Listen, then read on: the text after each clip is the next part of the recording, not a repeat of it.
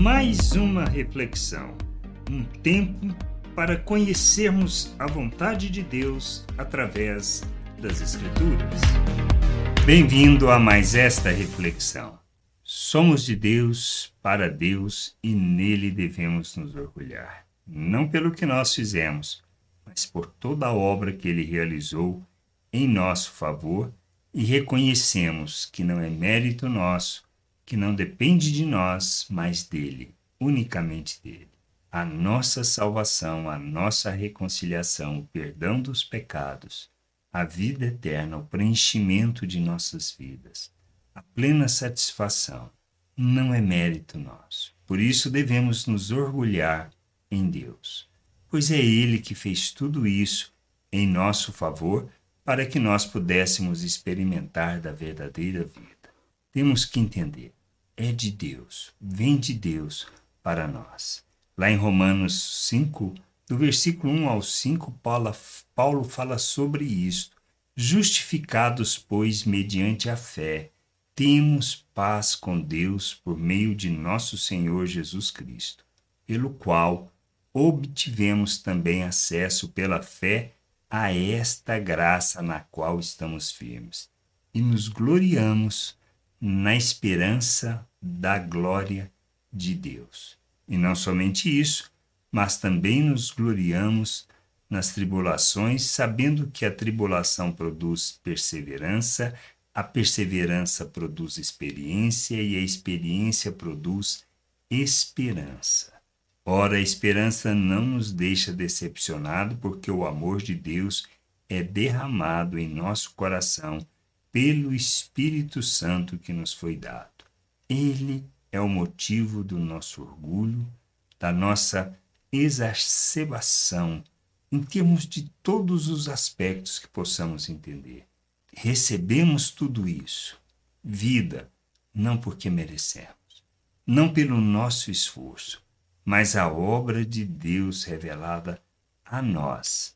Ele é o motivo da nossa, da nossa alegria, do nosso orgulho e jogarmos por terra toda todo pensamento que possa nos conduzir a acharmos que é mérito, mas ele nos conduz nesta jornada para que, tendo sido salvos pela graça de Deus, possamos viver o reino de Deus na terra, passando por tribulações, por lutas, mas tudo isso nos conduz a um só aspecto, a vivermos e andarmos segundo os valores eternos, pois Ele nos capacitou para isso e toda a nossa tribulação é para que nós possamos nos gloriar na esperança da glória de Deus.